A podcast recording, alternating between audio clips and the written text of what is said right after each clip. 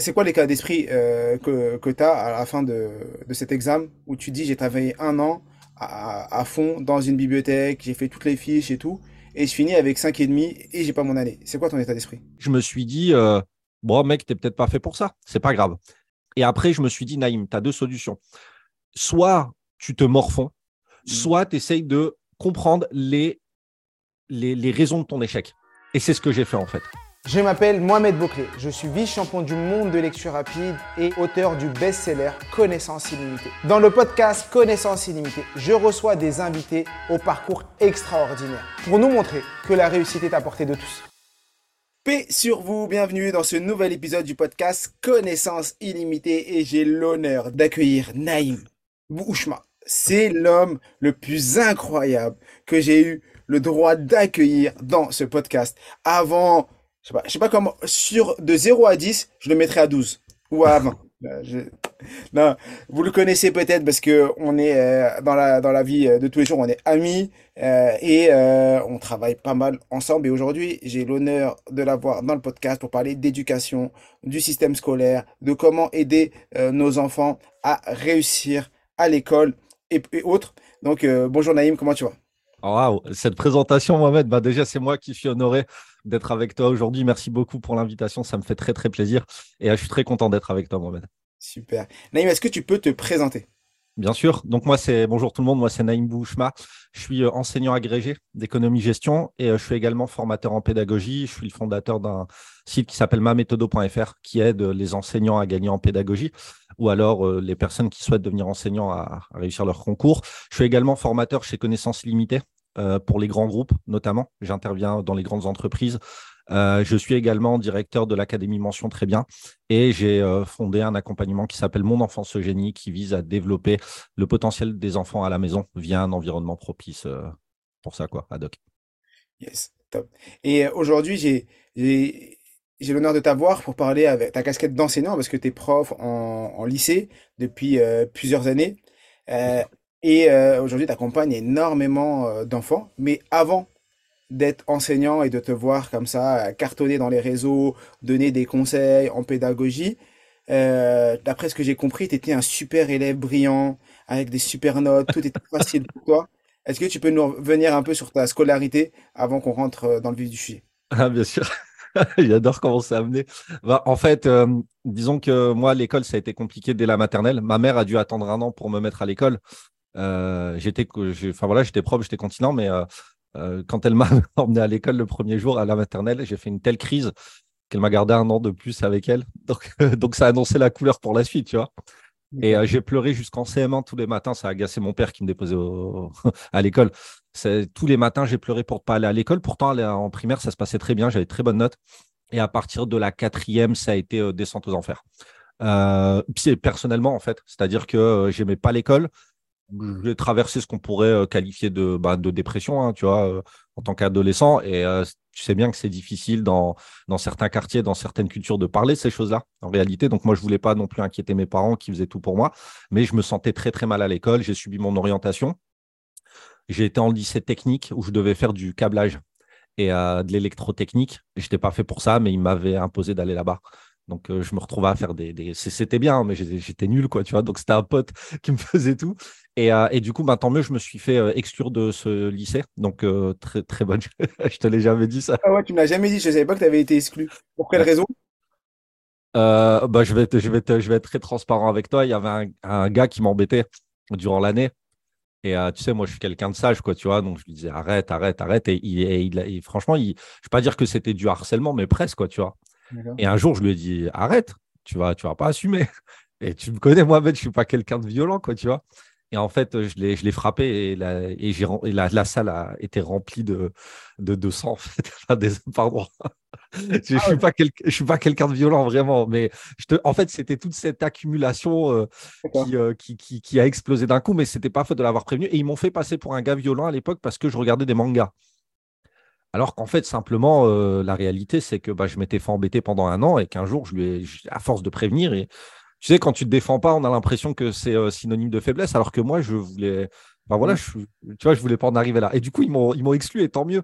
Donc, j'ai arrêté électrotechnique. Et du coup, j'ai pu repartir dans un lycée général et technologique et j'ai eu mon bac avec 3,2 de moyenne. Parce que. Ah ouais, en cours, mais pas au bac. Non, pas en cours. Le deuxième trimestre, j'ai eu 3,2. Je me souviendrai toute ma vie. Euh, été au rattrapage, bien évidemment, mais euh, en fait, euh, j'aimais pas l'école, donc je n'y allais pas. Et ma mère avait, avait très bien compris ça, donc elle, elle, elle me permettait de pas aller en cours. Mais elle me faisait confiance. Et du coup, c'est cette confiance-là que je pouvais être prêt à trahir. Et c'est pour ça qu'un jour, je lui ai dit, maman, tu vas m'acheter des bouquins et je vais passer mon bac. Et t'inquiète pas, je vais le ramener. Et c'est ce qui s'est passé, quoi. D'accord. Tu as eu le bac et après, tu t'es orienté plus dans une carrière de danseur, c'est ça? Ouais, exactement. C'est-à-dire qu'à côté de ça, en fait, si tu veux, j'avais une carrière de danseur. Euh, euh, j'aime bien, enfin, je dis ça avec beaucoup de gratitude, tu vois, parce que quand tu dis carrière, c'est un grand mot, carrière. Mais en fait, j'ai été invité dans une quinzaine de pays pour euh, dispenser des stages et juger ce qu'on appelle des battles. Mmh. Et c'était mon métier, en fait. Donc, tu sais, après le bac, j'ai été pris nulle part. Donc, euh, forcément, avec un dossier pareil, il n'y a aucun BTS qui me prend. Et moi, je ne connaissais que les BTS. Je ne savais pas les orientations, tout ça. J'étais mal orienté. En même temps, je n'étais pas en cours pour être orienté. Quoi, tu vois. La seule conseillère d'orientation que j'ai vue, elle m'a proposé d'aller en CAP bergerie. Je te promets que c'est vrai, Mohamed. Donc... C'est quoi la CAP bergerie? C'est un, bah, c'était pour de, mais je te jure, hein, ah, j'ai fait des recherches, ça n'existe plus, et je n'ai pas inventé ce truc-là. C'était pour devenir berger. Je lui ai dit que j'aimais bien la nature et tout. Elle m'a dit, bah, il y a le CAP bergerie dans telle région, euh, ça vous apprendra, euh, voilà, euh, gérer des troupeaux, etc. Mais je te jure que c'est vrai, quoi. Ah ouais. C'est folklorique, là, quand même. Et, C'est ce que j'avais compris, mais je me suis dit, il faut quand même que je valide avec Name. D'accord. Toi, tu es à Lille et elle veut t'envoyer à la campagne de Lille pour euh, devenir berger? Exactement. Exactement. Et bah, j'ai fait des recherches hein, sur ce CAP parce que je ne l'ai pas inventé, cette, cette anecdote. Tu vois, je ne l'ai pas retrouvé. Enfin bref, ça se trouve, ça sortait de sa tête aussi. Hein, je ne sais pas, tu vois. Mais, euh, mais en tout cas, euh, cas j'ai été pris nulle part, tu vois, après, avec un dossier pareil. Et, pour l'anecdote, ce qui est marrant, c'est que j'ai enseigné dans tous les lycées qui, m'ont refusé. Tu vois, c'est des années plus tard, donc belle revanche. Mais, euh, mais euh, du coup, je fais une licence de chinois parce que euh, bah, je suis pris que là-bas et parce qu'il y a des gars de, de, mon entourage qui vont là-bas et je me dis, bah, comme je vais parler en cours, ils vont me donner les cours, quoi, tu vois. Et en fait, j'étais plus assidu finalement. Et à côté de ça, j'avais une carrière de danseur, donc j'ai dû mettre mes études de côté parce que ça commençait à marcher très très bien pour moi et, et je passais mon temps à voyager en fait. Et du coup, je ne pouvais pas assumer les deux. Et tu as repris les études à 25 à quel âge? Ouais, 24 ou 25 ans, je crois. Ouais. Tu as repris les études, tu as, as, fini une licence, tu as fait un master? C'est ça. J'ai fait, euh, en fait, je m'étais arrêté en deuxième année de chinois. Donc, mmh. euh, j'ai repris en deuxième année. J'ai obtenu ma troisième année. Euh, et après, ben, j'ai été en master 1. Donc, tu parles chinois aujourd'hui? Ni hao. Non, en fait, en fait franchement, j'étais bon dans les matières type philosophie, littérature. et même. Inter... Pardon? Un peu moins chinois. Ouais, faut aller là-bas. faut aller là-bas, en fait. et tu vois, j'avais l'occasion d'aller là-bas, mais euh, je me suis marié en même temps, donc j'ai décidé de pas y aller. Erreur monumentale. Je parle les personnes qui m'écoutent. Si vous avez l'opportunité d'aller étudier à l'étranger, même si vous devez vous marier, allez-y, allez-y, fois mille. Bon, je regrette pas, mais euh, voilà quoi. Erreur. donc euh, tu pars, donc tu fais une la licence, tu obtiens ta licence de chinois à 25 ans après avoir fait beaucoup de danse et avoir fait ta petite carrière de danseur. Et là, tu, te dis, bah je continue, je fais un master. C'est ça. En, bah, en fait, c'était master ici, c'était la continuité. En fait, c'est un master LEA, entre guillemets, tu vois. C'était Russie, c'était euh, relations internationales et coopération interculturelle. Donc, je me retrouve avec des Coréens, des Chinois, euh, des Japonais, des Russes, enfin vraiment une classe, euh, tu vois, super hétérogène. J'apprends plein de choses, tu vois, je m'ouvre à plein de cultures. Enfin, c'est vraiment super enrichissant. Et, et, et, du coup, ben, je deviens major de promo de, ma, de, de, ce master-là. Ouais incroyable, donc euh, je kiffe. et c'est là, c'est là qu'il a l'envie de devenir enseignante et t'es arrivé, t'es venu. En, fait, j'ai arrêté la danse parce que euh, je voulais fonder une famille. Tu vois, je voulais. Euh, faut comprendre une chose, Mohamed, et je le dis avec beaucoup de gratitude et d'humilité. Je rentrais chez moi pour changer ma valise et repartir. Tu vois, enfin c'est. Bah, ma mère me voyait en coup de vent. Enfin, tu sais, c'est vivre de sa passion, c'est incroyable en fait, vraiment. Euh, c'est, mais après, le problème, c'est que quand tu arrives dans un aspect financier, tout ça, ça peut un petit peu vicier ta passion. Et surtout, moi, mon, outil de travail, c'est mon corps. Et j'avais, euh, j'avais aussi des appréhensions par rapport à ça. Je me dis, euh, bah, demain, tu peux plus danser, tu fais quoi Tu vois? Et en même temps, je voulais arrêter cette course frénésique et je voulais fonder une famille. Et donc, j'ai mis de côté ma carrière et je savais pas quoi faire. Vraiment, je ne savais pas quoi faire. Et c'est comme ça que, euh, à la fin, de quand tu es revenu, tu as repris des études, que tu as eu ton master, tu t'es dit maintenant j'ai envie d'enseigner. C'est comment l'envie d'enseigner, pourquoi je parle de ça? Parce qu'après, on va parler beaucoup d'enseignement pour Mhm. comprendre tout ton parcours. Comment l'envie d'enseigner est arrivée? Alors déjà, euh, je me suis, tu vois, avec le recul, Mohamed, il y a un truc de fou, c'est que dès le CP, je proposais aux camarades de venir à la maison pour les aider euh, aux devoirs. Donc en fait, l'aide, la pédagogie, tu vois, l'aide aux devoirs, c'est un truc euh, que j'ai quasiment toujours fait. Quand j'avais 16-17 ans, je faisais du périscolaire.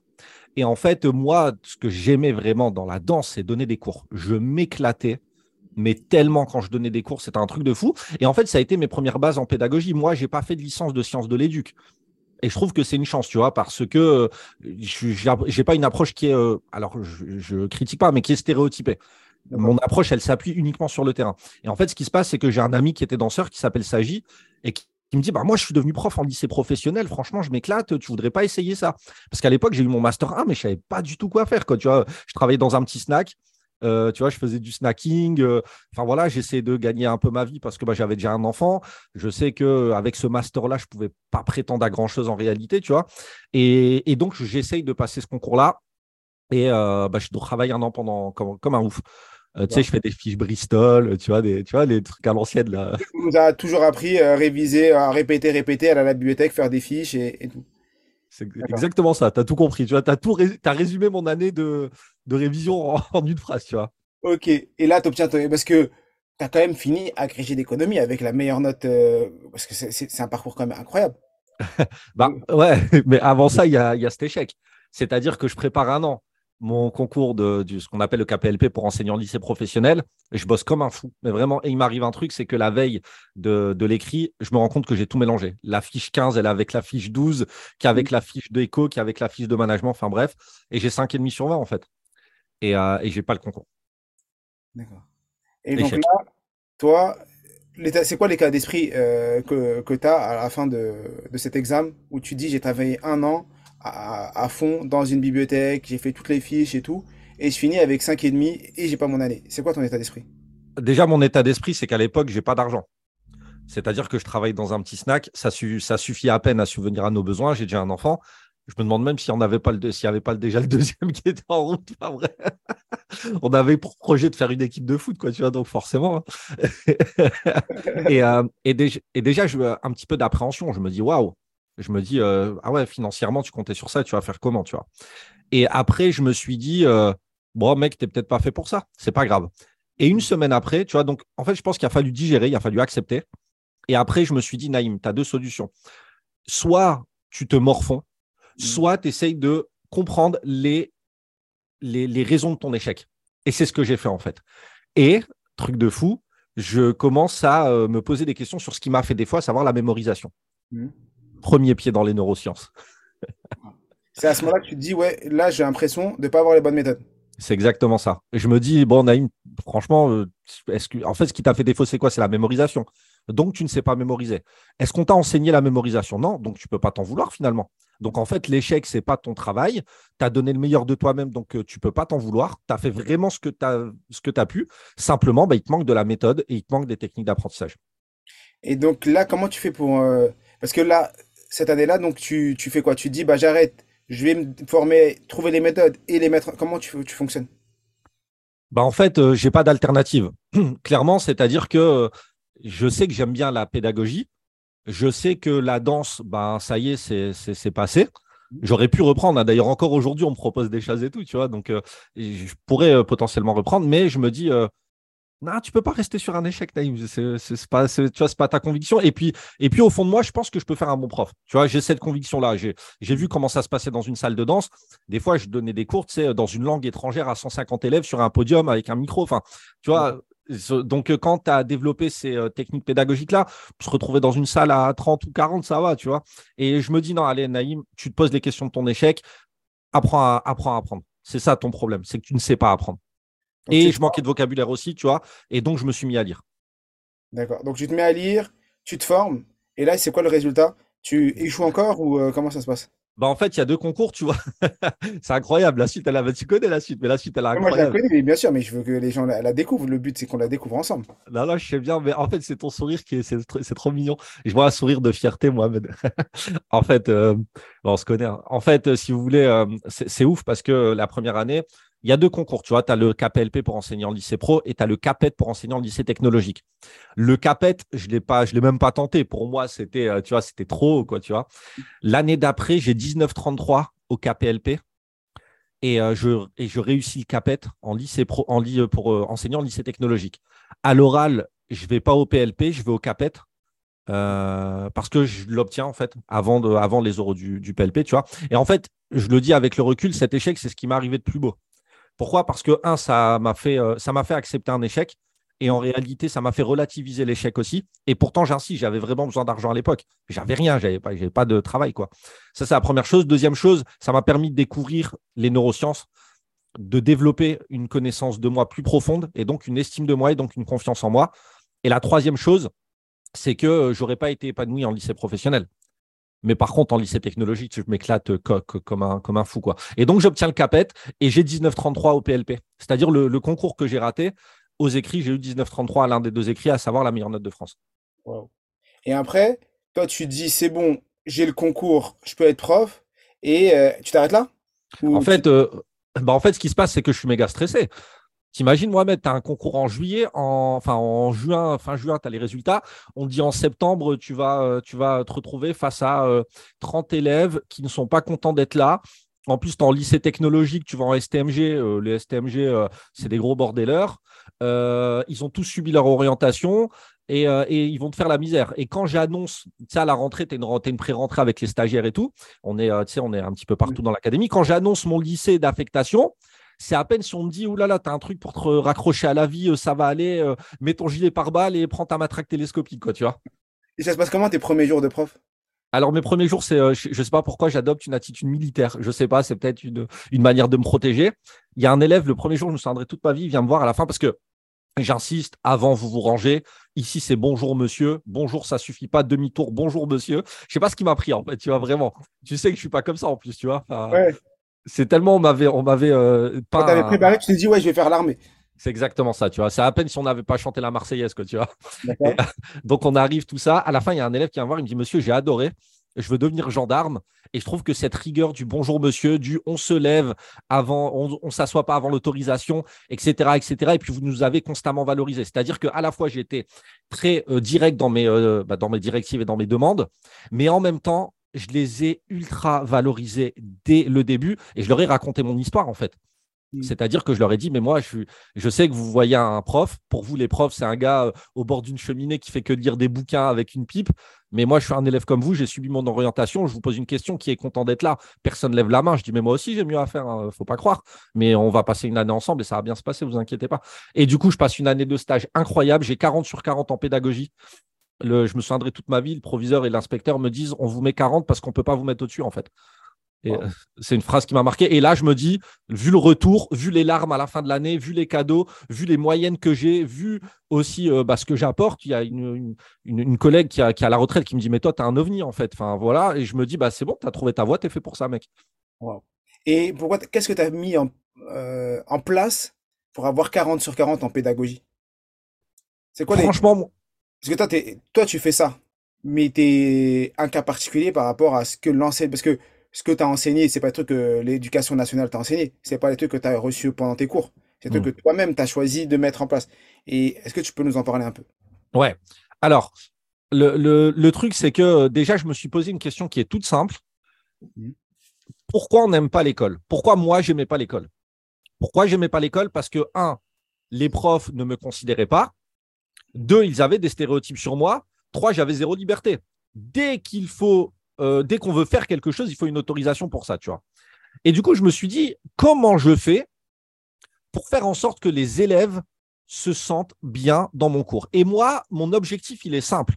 Si tu te sens meilleur, si tu penses que tu as plus confiance en toi, si tu considères que tu es une meilleure personne à la sortie qu'à l'entrée de mon cours, c'est-à-dire que si j'opère une transformation pendant mon cours, j'ai gagné. Et en fait, je n'ai pas été d'accord avec certains inspecteurs parce que pour moi, mon but, c'est d'abord la confiance en soi et ensuite la, transmission de savoir. C'est-à-dire que j'aurais beau transmettre les savoirs de la meilleure des manières ou autre, si les gamins ne se sentent pas bien, à quoi bon en fait? Et donc, j'ai euh, tout fait pour bâtir ce que j'appelle un climat propice à deux choses, la confiance en soi, mais également avec l'enseignant et la communication. C'est-à-dire que mes élèves, je leur donne toujours la parole, je les écoute tout le temps et en début de cours, euh, je leur pose des questions euh, le premier trimestre. C'est-à-dire, ils m'ont rempli une fiche et tu sais, là, les fiches, tu vois, les fiches en début d'année. Moi, je m'en fous de savoir ce que fait le père ou la mère, ça ne m'intéresse pas. Par contre, ce qu'ils aiment, ça m'intéresse. Et ce que j'ai fait, c'est que le premier trimestre, cinq minutes au début de chaque cours, je prenais la liste et je leur posais des questions. Euh, ben, tel, vous m'avez parlé d'équitation. Est-ce que vous pouvez m'expliquer euh, c'est quoi vos projets, etc. etc. Euh, un tel, vous faites du fitness. Ben, vous avez une idée de métier par rapport à ça. Et du coup, ça les a ultra valorisés. Et il faut comprendre une chose c'est que les élèves, notamment au lycée, sont dans l'affectif. Ce sont des personnes qui vivent certaines choses. et franchement, ce côté-là affectif, il faut absolument pas le nier, en fait. Et je pense que tout part de là et tout est une question de communication, quoi, tu vois. D'accord. Donc, tu as basé euh, toute ta pédagogie sur la communication, mhm. l'échange et la confiance. C'est ça, c'est ça. Sur l'échange, la communication, la compréhension, et aussi des fois dire, bah voilà, hein, tu vois, même moi, je me, je me livre à eux. Euh, par exemple, tu vois, j'écris, euh, j'écris des, mails et tout, tu vois, aux, enseignants. Et là, je parlais d'un truc, c'est un jour, j'ai donné un cours qui n'a pas été. Et bah, j'en ai parlé. J'ai dit, bah, à la fin du cours, ça s'est ressenti et on en a parlé aux élèves. Et genre, moi, je leur demande des feedbacks. Genre, à la fin du cours, je dis, est-ce que ça vous a plu? Qu'est-ce qu'on aurait pu mieux faire, etc., etc. Et je sais que beaucoup, en fait, de, profs pensent que si on, adopte cette attitude, c'est la porte ouverte à tout. En fait, il faut comprendre une chose, c'est que l'autorité, ça ne s'impose pas. L'autorité, c'est ce qu'on appelle un contrat didactique au sens de Guy Rousseau. Un contrat, un contrat didactique, qu'est-ce que c'est? C'est de permettre à l'élève de d'expliciter ce qu'il attend du prof et que le prof explicite véritablement ce qu'il attend des élèves. Parce que souvent, en fait, on vient, on veut imposer des règles aux élèves, mais en fait, on ne laisse pas la place au dialogue finalement. Et imposer des choses, ça ne fonctionne pas. Et donc, moi, ce que j'ai permis, c'est que j'ai permis à mes élèves de dire, ben voilà, vous attendez quoi de moi finalement? Et c'est ça qui a, qui, a, fait la diff, je pense. Et tu as, pendant ta, fait combien de temps que tu es enseignant? Depuis 2016 maintenant. Donc, ça fait euh, ouais, 7 ans. Waouh, ça passe vite. Est-ce que tu as eu des, des cas d'élèves qui sont arrivés en début d'année, qui n'avaient pas forcément des bons résultats ou autres, qui, grâce à cette pédagogie, euh, ont eu des transformations incroyables. Tu te dis, mais c'est fou ce qui est en train de se passer. Franchement, une majorité. Et je le dis avec beaucoup de gratitude et beaucoup de fierté. En fait, il faut comprendre une chose, c'est que les élèves vivent ce que j'ai vécu quand j'ai raté mon concours.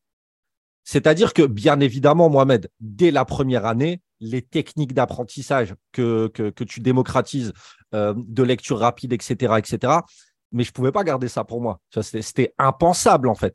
Et ce que j'ai fait, c'est que, moi, il y a un truc incroyable, c'est qu'il y a des élèves qui sont à la fac, qui m'envoient encore, euh, par exemple, des mind maps et tout ça, quoi, tu vois, qui me disent, ah, regardez, on a appris ça à l'époque, et moi, je continue, et, et je vous remercie. Dans ce que tu mets en place, parce qu'effectivement, toi, tu as, basé tout ça sur, donc sur la confiance, la communication et autres. Mais ce que tu disais pas et que tu viens d'aborder, c'est que pendant tes cours, tu enseignes les méthodes d'apprentissage. Donc, tu ah, utilises le Pomodoro. Je, je me rappelle d'une discussion qu'on a eue ensemble où, tu, où je te disais, mais cette année, fais des Pomodoro à chaque début de cours. Euh, je disais, non, mais je, je sais pas. Je dis, si, si, faut que cette année soit une année test. Utilise le Pomodoro et toutes les méthodes qu'on connaît ensemble. Et tu m'as dit, vas-y, ok, je le mets en place. Ouais. Et résultat incroyable. C'est-à-dire que euh, déjà, c'est trop marrant hein, parce qu'une fois, je me souviendrai toute ma vie, il y, a, un prof qui rentre pendant euh, de la, brain gym, tu sais. Ah oui. Il dit, mais qu'est-ce qu'il a En fait, vous imaginez, hein, euh, donc j'explique pour tout le monde, il y a, je crois que c'était un CPE ou un proviseur adjoint, je ne sais plus, qui, qui, rentre dans ma classe, qui toque et qui entre. Et il y a les élèves qui sont comme ça en train de faire des exercices de gym. pour ceux qui écoutent, gym, c'est des exercices de mobilisation du corps où on va soit lever la main, les pieds, bouger, sauter, faire plein de pour à la fois oxygéner euh, notre cerveau, faire circuler le sang, synchroniser les deux hémisphères. Donc c'est être en mouvement, sachant que dans une classe, on est censé être assis derrière la chaise et pas bouger pendant une heure. C'est un peu euh, l'armée. Et là, Naïm, en plein milieu de cours, il est en train de danser avec ses élèves, entre guillemets. C'est exactement ça. Et en plus, j'ai de la chance. Moi, j'ai une salle où je suis au rez-de-chaussée parce que cette année, j'ai exclusivement des, étudiants en BTS. Et euh, du coup, on est à la cour. On est à côté de la cour. Donc, euh, pareil, on va se balader tous les 25 minutes. On va se balader. On va marcher un petit peu. On va prendre l'air. On revient. Et, euh, et, ça, c'est un gain en productivité qui est énorme. C'est un gain en productivité qui est énorme. Donc, et ça se passe comment alors quand l'enseignant arrive? Ou le proviseur, je veux dire, adjoint? Bah, En fait, il ne comprend pas il regarde comme ça, mais moi j'assume complètement. Et allez, on continue tout ça. Et, euh, et, maintenant, je pense que tout le monde est, enfin tout le monde. Je pense que les gens qui s'intéressent à ce que je, à ce que je fais comprennent. La, la, Mais surtout, en fait, il faut se poser une question. Les principaux concernés, ce sont les élèves. C'est-à-dire que moi, depuis que j'enseigne, moi, je, tu vois, les, fiches de synthèse, là, tu vois, les synthèses, euh, tu vois, recto, verso sur Word et tout, moi, il n'y a pas ça dans mes cours, en fait. depuis toujours, je fais des, mind maps, depuis toujours, je fais ces choses-là. Et en fait, la vraie question, c'est bah, c'est quoi les résultats sur les élèves? Et les élèves sont épanouis, en fait. Donc, encore une fois, je pense que moi, ce que j'ai eu, je ne pouvais pas le garder pour moi. Et euh, pour répondre à ta question, les résultats, euh, mais c'est incroyable en fait. Et aussi, aussi au-delà de ça, c'est que dans la matière, mais aussi dans les autres matières et surtout dans la perception que les élèves ont de la réussite. C'est-à-dire que moi en STMG, Mohamed, j'ai des gens, ils veulent pas être là. J'ai des élèves, ils veulent pas être là, ils ont subi leur orientation. La STMG, c'est décrié par tout le monde. Tout le monde dit que c'est une filière poubelle, etc., etc. Moi, je milite justement pour, euh, tu vois, euh, changer cette image-là parce que c'est une super filière en réalité. Et euh, du coup, moi, j'ai un le premier trimestre, c'est confiance en soi, c'est développement personnel, tu vois. Parce qu'à l'époque, tu faisais les lycées, mais maintenant, tu fais les BTS. C'est-à-dire que là, les gens, ils ont déjà eu le bac et mmh. ils arrivent ils ont choisi, bon, avec Parcoursup, entre guillemets, mmh. et ils arrivent. Donc là, tu n'as que des BTS, c'est ça? Là, cette année, ça fait euh, un an. Un an? Ouais, là, j'entame ma deuxième année où j'ai que des étudiants, en fait. Euh, je voulais des STMG, mais pour des raisons d'emploi du temps, de service, tout ça, je n'ai pas pu en avoir. Enfin, bref. Mais euh, de ce fait-là, ouais, mais par, mais par contre, pareil, parce que moi, j'ai une majorité, par exemple, de baccalauréat professionnel maintenant. Les baccalauréats professionnels, on sait très bien, la plupart, leur orientation a été subie. Ils considèrent que le bac, bah voilà, ça a été facile, on leur a donné, c'était une formalité. Et du coup, en fait, pour eux, l'école, c'est bah, on est là, on ne sait pas trop quoi, pourquoi, ça n'a pas trop de sens. Euh, et, c'est compliqué, tu vois. Et du coup, il faut déconstruire plein de choses, en fait. C'est quoi quand tu dis qu'il faut déconstruire C'est quoi qu'il faut déconstruire?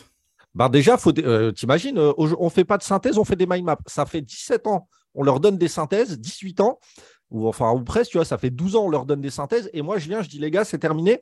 Vous allez, faire, vous allez dessiner maintenant. Vous allez dessiner, mettre des couleurs, vous allez ramener des feutres, alors que vous êtes euh, étudiant. Donc déjà, ça, il faut déconstruire. Au début, euh, tu vois, on reste dubitatif. Pareil pour euh, la lecture. Moi, ce que je fais, c'est que j'essaie de les sensibiliser à la lecture. Chaque cours, cinq minutes, je lis un bouquin. Et peu importe, hein, ça, peut être un roman, ça peut être un livre de dev perso, peu importe, tu vois, ce que j'ai, je lis. Et et du coup, il y a quelques étudiants avec lesquels j'échange, et pour eux, la lecture, c'est pour les autres, etc., euh, etc. Donc, il y a plein de choses à déconstruire. Votre cerveau est capable, en fait, tu vois, c'est pas euh, l'apprentissage, c'est, c'est, euh, comment dirais c'est ouvert à tout le monde. Il faut juste les techniques, en fait. Et ça, quand tu as été baigné dans, t'es pas capable, tu subis ton orientation, bah, c'est difficile, quoi, à déconstruire. là, tu dis une phrase, je vais revenir sur ça. Tu es baigné dans t'es pas capable et tu subis ton orientation. C'est-à-dire que toi, qui, es enseignant, tu as l'impression le t'es pas capable, il vient d'où? Il vient de, des enseignants, il vient du système, il vient des parents, il vient de... Et comment... Euh, parce que moi, j'ai ma réponse, mais comment... Euh, j'ai l'impression qu'il y a énormément d'ados qui subissent la même chose que moi j'ai subi quand j'étais jeune, le je suis bête, je suis pas intelligent. Hmm. Comment toi, qui est, euh, qui est dans l'éducation nationale, tu, tu vois ça? D'où ça vient? Pour écouter la suite, rendez-vous dans le prochain épisode. Profites-en pour liker, commenter et laisser 5 étoiles.